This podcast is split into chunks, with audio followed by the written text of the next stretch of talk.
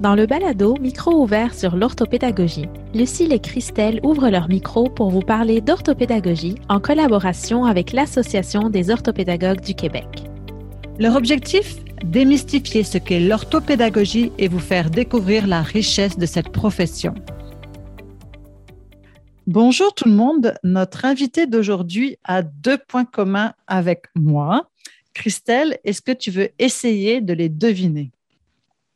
Ben écoute, je sais bien qu'elle est orthopédagogue comme nous, mais pour le deuxième point, je dirais, est-ce qu'elle est accro au chocolat comme toi? Et je sais que j'aime le chocolat. ben, le, premier, effectivement, c'est une orthopédagogue comme toi, comme moi, mais qui vit en dehors du Québec, mais au Canada. Et le deuxième point commun, c'est qu'elle a traversé le Canada en voiture comme moi cet été. Alors, on n'était pas ensemble. Euh, Anne-Marie n'est non plus pas là pour nous parler de son expérience d'avoir traversé le Canada, même si je, l'encourage, encourage tout le monde de le faire. Euh, elle est là pour nous parler de son expérience comme orthopédagogue, mais au Yukon. Alors, bonjour Anne-Marie. Peux-tu te présenter auprès de nos auditrices et de nos auditeurs? Bonjour. Alors, ben, je m'appelle Anne-Marie. Euh, alors, moi, ça fait déjà huit ans que je suis au Yukon mais j'ai un parcours euh, orthopédagogique un peu atypique. Euh, moi, j'ai commencé à étudier en art, en enseignement des arts, pour réaliser que finalement, euh, j'aimais pas ça. J'ai toute une remise en question. Puis finalement, j'étais à Montréal, à la commission scolaire de Montréal, et on m'a donné une classe DGA communication parce que la liste en adaptation scolaire était complètement vide. Et puis, j'ai vraiment adoré ça et ça m'a donné la piqûre. Alors, j'ai fait une propédeutique euh, parce que je n'avais pas des cours en adaptation scolaire, donc une propédeutique d'à peu près un an. Et puis, j'ai fait la maîtrise en orthopédagogie à l'UCAM. Et puis, euh, j'ai travaillé quelques années à Montréal. Et je suis venue m'installer au Yukon. En fait, je ne suis pas venue m'installer, c'est pas vrai. Je suis venue pour une année au Yukon, puis ça fait huit ans. Je ne suis jamais repartie. Et qu'est-ce qui t'a amené au, Yukon?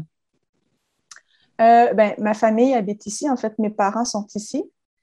Euh, j'étais curieuse. Ils m'en parlaient depuis des années. Puis, euh, je me suis dit, je vais l'essayer une année. Puis, finalement, il y avait trop de choses que je n'avais pas essayées, comme la randonnée, la, fameuse randonnée de la Chilkoot. Euh, j'avais pas essayé de faire du ski de randonnée, j'avais pas essayé le vélo de montagne, il y avait trop de choses que je voulais essayer. Et puis, euh, c'est vraiment la nature qui, fait que je reste ici et mon travail aussi. C'est ça, euh, parce que je sais que tu es passionné par, ton métier. Est-ce que justement tu peux nous présenter ton milieu, ses caractéristiques? Est-ce que c'est de l'orthopédagogie comme on l'entend au Québec? Oui, ça ressemble beaucoup. Euh, en fait, la plupart des enseignantes de l'école sont du Québec, pas toutes, mais plusieurs. Euh, oui, c'est vraiment comme en dénombrement flottant, ça ressemble à ce que je faisais euh, à Montréal. Et c'est une école francophone en milieu minoritaire. Donc, c'est des élèves qui parlent souvent anglais à la maison parce qu'un des deux parents est anglophone et un parent est francophone. Euh, je pense que si je me souviens des statistiques, c'est entre 80 et 90% des enfants qui parlent un petit peu plus en anglais à la maison, mais qui ont aussi du français dans leur vie. On a seulement peut-être 10 à 20% de francophones, euh, c'est-à-dire que les deux parents parlent en français à la maison. Et euh, au niveau de l'orthopédagogie, quand je suis arrivée dans l'école, c'était déjà implanté. Donc, je pense que les enseignantes étaient déjà habituées euh, au fait qu'on retire des élèves, que parfois on va en classe, mais parfois on retire les élèves, puis qu'on peut venir faire euh, des activités en classe, du modelage sur certaines choses euh, en lecture ou en écriture. Alors justement, est-ce que tu peux développer un peu plus toi, ce que tu fais dans ton école? Est-ce que tu as des responsabilités plus spécifiques? Parce que je sais que euh, hors caméra, euh, hors caméra, hors micro, tu nous avais dit que tu étais, euh, vous étiez trois dans votre école. Donc toi, est-ce que tu as des tâches hein, qui, te sont attribuées? Ce qu'on fait, c'est assez similaire. On fait beaucoup de dépistage en début d'année. Moi, je travaille avec des élèves plus vieux, donc, euh, je fais du dépistage au niveau de la lecture et de l'écriture. Et là, cette année, c'est nouveau, on va aussi faire les maths. Donc, ça va être une première pour moi parce que même à Montréal, souvent, je n'avais pas de, temps dans mon horaire pour travailler les mathématiques. Donc, beaucoup de dépistage en début d'année. aussi faire le suivi avec les services externes, comme si un élève aurait besoin d'une évaluation orthophonique, euh, en ergothérapie ou euh, évaluation psycho-éducationnelle. Et après ça, euh, beaucoup de travail avec la famille. Donc, on essaie toujours de, que les parents soient impliqués. Et ensuite, il y a un travail de rééducation au niveau de la lecture ou de l'écriture. Puis j'ai une question par rapport aux évaluations parce que j'ai toujours, en tout cas pour mon milieu à moi, j'ai toujours cette problématique de est-ce qu'on fait l'évaluation en français, en anglais, dans les deux langues, dans la langue euh, que le parent, un des deux parents parle, si c'est pas anglais ou français. Euh, comment ça se passe pour euh, ton milieu à toi? Oui, en fait, j'ai pas été précise, mais c'est vraiment une école francophone, même si on est en milieu minoritaire. Donc, tout doit être 100% en français à l'école. Même quand j'écris un courriel aux parents, à moins que les parents me demandent d'écrire en anglais, j'écris en français. donc, évaluation, lecture, écriture, c'est vraiment, on fait tout ça en français. Et si c'est des évaluations à l'extérieur, c'est aussi en français? Vous avez comme des neuropsies ou psychologues ou orthophonistes? On est vraiment chanceux. On a des services externes euh, en français. En fait, ils ont, au ministère de l'Éducation, ils ont engagé des gens bilingues qui sont attitrés à notre école. Et par contre, on n'a pas de psychologue bilingue. Donc, si on a des évaluations à faire, on doit faire venir un psychologue de Vancouver. OK, ben, tu me donneras l'adresse du psychologue de Vancouver. Je veux, je veux son nom. OK, c'est bon. Ça pourrait me servir. Parfait. Euh, du coup, toi, dans ta journée, comment ça se déroule? Est-ce que tu fonctionnes par bloc de six semaines? Est-ce qu'après ça, c'est toujours le même horaire qui se répète? Je dirais que chaque année est différente. Chaque enseignante est différente aussi.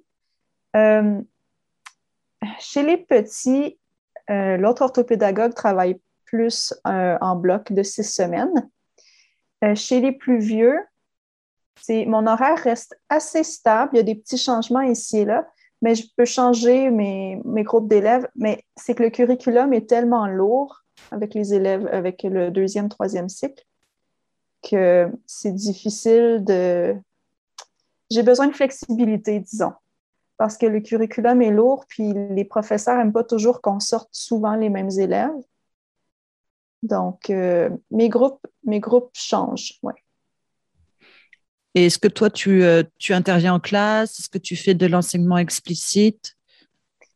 Euh, oui, on essaie d'avoir vraiment une belle continuité dans l'école à plusieurs niveaux.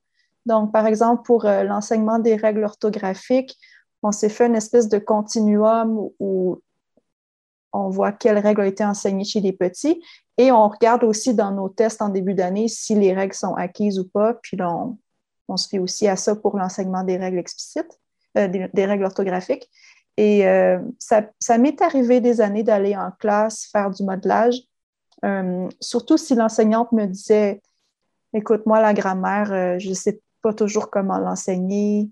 Est-ce que tu peux venir là? Euh, ça m'arrivait d'arriver avec une activité clé en, main. Puis euh, j'essaie, cette année, surtout, on essaie vraiment de mettre l'emphase sur l'enseignement explicite, euh, c'est-à-dire, peu importe ce qu'on enseigne, de faire la, modélisation. Par exemple, je vais prendre un exemple. Si par exemple, on enseigne le jeu dur, j'ai doux.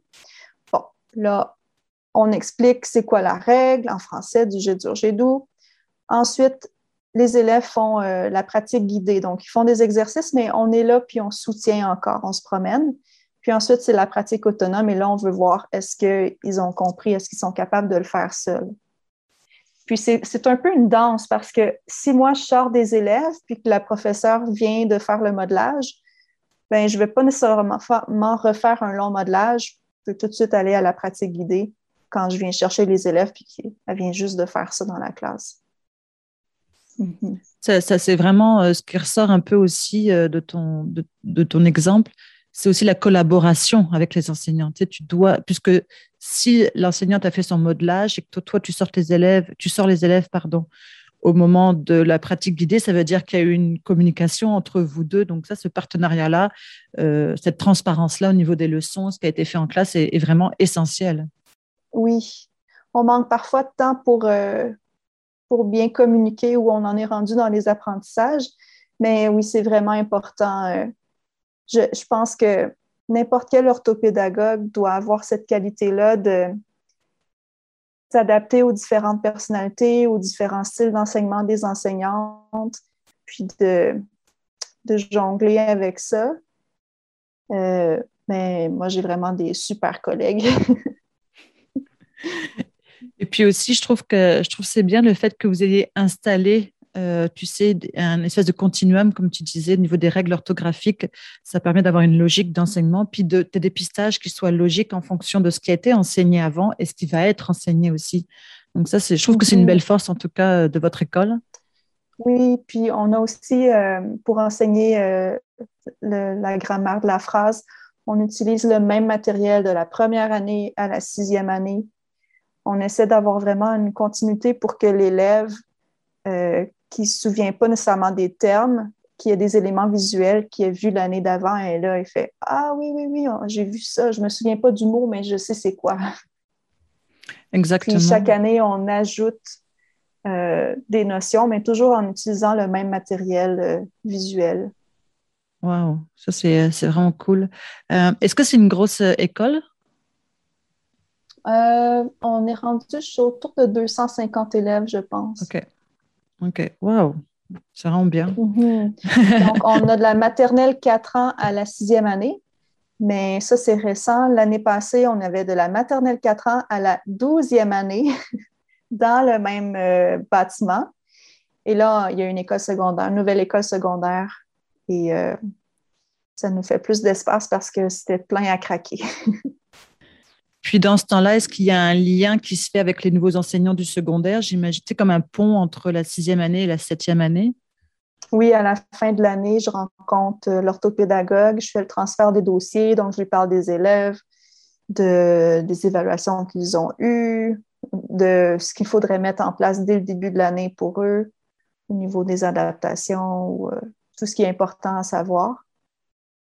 Comme ça, euh, il y a une continuité. Puis c'est en début d'année, on s'écrit quand même assez fréquemment, l'orthopédagogue qui est au secondaire et moi, juste pour s'assurer que tout va bien. Hmm. Puis, on est rendu presque euh, à la fin de, notre entrevue. Euh, avant qu'on aille aux questions types qu'on pose toujours vers la fin de notre entrevue, est-ce qu'il y avait d'autres informations que tu voulais ajouter euh, auxquelles on n'avait pas abordé? Je pas? Ben, en fait, pour moi, mon travail de rééducation est important, mais je le vois aussi comme un travail de m'assurer que le niveau 1 de la pyramide RAI est, est aussi euh, respecté, c'est-à-dire que les mes collègues, mes enseignants titulaires, aient un enseignement, euh, un enseignement efficace qui est le plus possible basé sur la recherche. Et même si elles n'ont pas lu les dernières recherches, mais euh, qu'on soit vraiment, euh, que notre enseignement soit vraiment adapté à tous les élèves, pas juste les élèves forts, mais les élèves en difficulté, et que ce soit le plus efficace pour qu'ils puissent réussir. Oui, exactement. Le, modèle RAI, on en parle dans un autre euh, podcast justement où on parle de différents paliers d'intervention, où d'abord ça se passe dans la classe, comme tu dis, avec des pratiques enseignantes euh, efficaces euh, qui engagent tous les élèves. Et puis après ça, on peut intervenir, nous, mais tu as, tout à fait, as tout à fait raison là-dessus. Est-ce que justement tu aurais un ouvrage à nous conseiller? Euh, ben, j'ai un ouvrage qui est gratuit à conseiller. Il se retrouve sur Internet. Ça s'appelle Pour un enseignement efficace de la lecture et de l'écriture, une trousse d'intervention appuyée par la recherche. Et c'est le Réseau canadien de recherche sur le langage et l'alphabétisation qui a fait ça. C'est vraiment très complet. Comment on peut enseigner la lecture et l'écriture euh, appuyée par la recherche. Puis, je trouve que c'est une espèce de résumé de tout ce que j'ai vu en détail pendant ma maîtrise. Euh, je ne le regarde pas souvent, mais quand je le regarde, me dis, ah oui, ça, je me souviens d'avoir lu telle recherche sur ça, puis de faire des liens aussi avec ma pratique, comment on met ça en place dans l'école.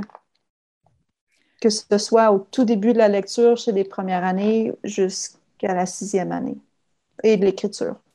Puis là, euh, Anne-Marie nous montre son guide et je peux vous dire qu'il est annoté, qu'il y a des petits autocollants pour les références. Il y a beaucoup de couleurs à l'intérieur aussi. Une bonne lecture efficace, euh, active. oui. Donc, on mettra le lien euh, de ce document qui est gratuit dans, dans notre balado, dans les commentaires de notre balado. Est-ce qu'il y aurait une anecdote qui a marqué ta carrière que tu voudrais nous partager? Euh, quand vous m'avez posé cette question-là, j'ai dû réfléchir. En fait, je n'ai pas une anecdote, mais il y a un projet que j'ai fait quand j'étais à Montréal. J'avais une journée comme orthopédagogue dans une école avec deux classes euh, d'élèves en difficulté grave d'apprentissage. Et là, avec une des enseignantes, je me suis dit, mais qu'est-ce que je fais? Il faut être le plus efficace possible. J'ai pas beaucoup de temps. Et elle était super artiste et on a décidé de faire un spectacle de marionnettes, mais en intégrant beaucoup de choses. Donc, on a intégré au début le schéma du récit, l'enseignement du schéma du récit. Ensuite, on a fait de l'analyse de phrases. En fait, on a construit l'histoire avec les élèves. On a fait de l'analyse de certaines phrases. Après ça, on a travaillé leur fluidité en lecture parce que je les ai enregistrés lire l'espèce de pièce de théâtre. Et après, il y avait la partie art avec la titulaire où là, ils faisaient, jouer les marionnettes. Et ils ont présenté euh, le, spectacle plusieurs fois pendant deux jours à plusieurs classes qui venaient dans leur local avec des décors. C'était vraiment, euh, c'était vraiment un beau projet, puis je les sentais fiers d'avoir fait ça eux-mêmes. C'est et c'est là euh, qu'on se rend compte aussi, euh, tu sais, moi aussi, avant de devenir orthopédagogue, j'étais dans le milieu des arts, etc. Fait qu'on voit comment le background, des fois, euh, peut nous servir dans, dans, notre métier, etc. Donc, c'est très intéressant. Mm-hmm. Je voulais ajouter, Anne-Marie. des fois, j'ai des idées de jeu, puis c'est là un peu que je que j'éclate ma créativité parce que j'enseigne plus les arts, mais c'est quand même façon de rester créatif dans sa vie. Mhm. Puis même en orthopédagogie, il y a toujours, mais en orthopédagogie, il y a toujours de la place pour la créativité, puis aller intégrer euh, ce genre d'éléments. Mais je trouve ça intéressant, le projet dont tu nous en parles, qui représente un projet multidisciplinaire avec un, avec un côté authentique où les élèves ont vraiment eu un public à la fin pour pouvoir assister à ce qui euh, s'est fait. J'imagine euh, également l'effet que ça a eu sur leur propre sentiment de compétence. Plein, plein, plein de petites choses à aller chercher euh, avec ce genre de mhm. projet, malgré le fait que tu disais que vous aviez peu de temps. Donc, je trouve ça très intéressant. Oui. Est-ce qu'il y aurait une citation qui te motive, un mot inspirant euh, en lien avec ton expérience d'orthopédagogue que tu pourrais nous, partager? Oui. Euh, j'aime beaucoup la citation de Nelson Mandela. L'éducation est l'arme la plus puissante qu'on puisse utiliser pour changer le monde. Et il y a, le taux d'analphabétisation au, Canada, au Québec et au Canada, est, très élevé quand on parle d'analphabète euh, fonctionnel, c'est-à-dire que plusieurs adultes qui vont lire un article de journal, ils vont lire une posologie de médicaments, ils vont pas nécessairement bien comprendre. Et je trouve que c'est tellement important, mon travail, de m'assurer que j'enseigne le plus euh, efficacement toutes les stratégies de lecture aux élèves pour que ben, qu'ils soient de bons décodeurs. Mais je veux dire, on lit pour comprendre ce qu'on lit, donc c'est vraiment ça le plus important. Oui, je suis tout à fait d'accord. Puis ça me rappelle un épisode, un épisode avec Simon qui disait aussi de former des citoyens, pas juste des élèves de cinquième année, mais aussi des, citoyens et d'avoir cette conscience euh, de la société, effectivement. Puis ce que j'ai remarqué dans les commentaires euh, des, auditeurs, des auditrices, que les citations on, peuvent avoir un impact. Des fois, c'est repris sur les réseaux sociaux. Euh, des fois, les citations peuvent euh, aussi marquer d'autres personnes et se retrouvent dans les citations. Alors, merci beaucoup, Anne-Marie, premièrement, pour cette entrevue et pour cette, cette, citation de Nelson Mandela qui fait écho dans l'orthopédagogie, mais à travers le monde entier. Euh, nous te souhaitons une bonne année scolaire. Euh, là, on est en début encore d'année scolaire, donc je te souhaite une bonne année scolaire. Et puis, je remercie tout le monde de nous avoir écoutés pour, ce, pour cet épisode. N'hésitez pas à nous laisser des, des, commentaires. Ça nous fait toujours plaisir de savoir quel est l'impact que ce balado a sur vous. Christelle et moi, nous tenions à vous remercier de nous avoir écoutés lors de cette première saison. Nous tenons aussi à remercier l'ADOC d'avoir cru en ce projet, d'avoir collaboré avec nous. Nous sommes très fiers de vous annoncer qu'il y aura une deuxième saison avec un volet plus euh, intervention et évaluation. Alors, nous vous invitons à commenter sur notre page Instagram Micro Orthopédagogie ou même sur l'application Balado de Apple. Merci d'avoir écouté Micro ouvert sur l'orthopédagogie. Si vous souhaitez nous partager vos commentaires ou témoignages, que vous soyez orthopédagogue, enseignant, apprenant ou parent, écrivez-nous à l'adresse balado N'oubliez pas de vous abonner à notre balado pour être informé de la diffusion de notre prochain épisode.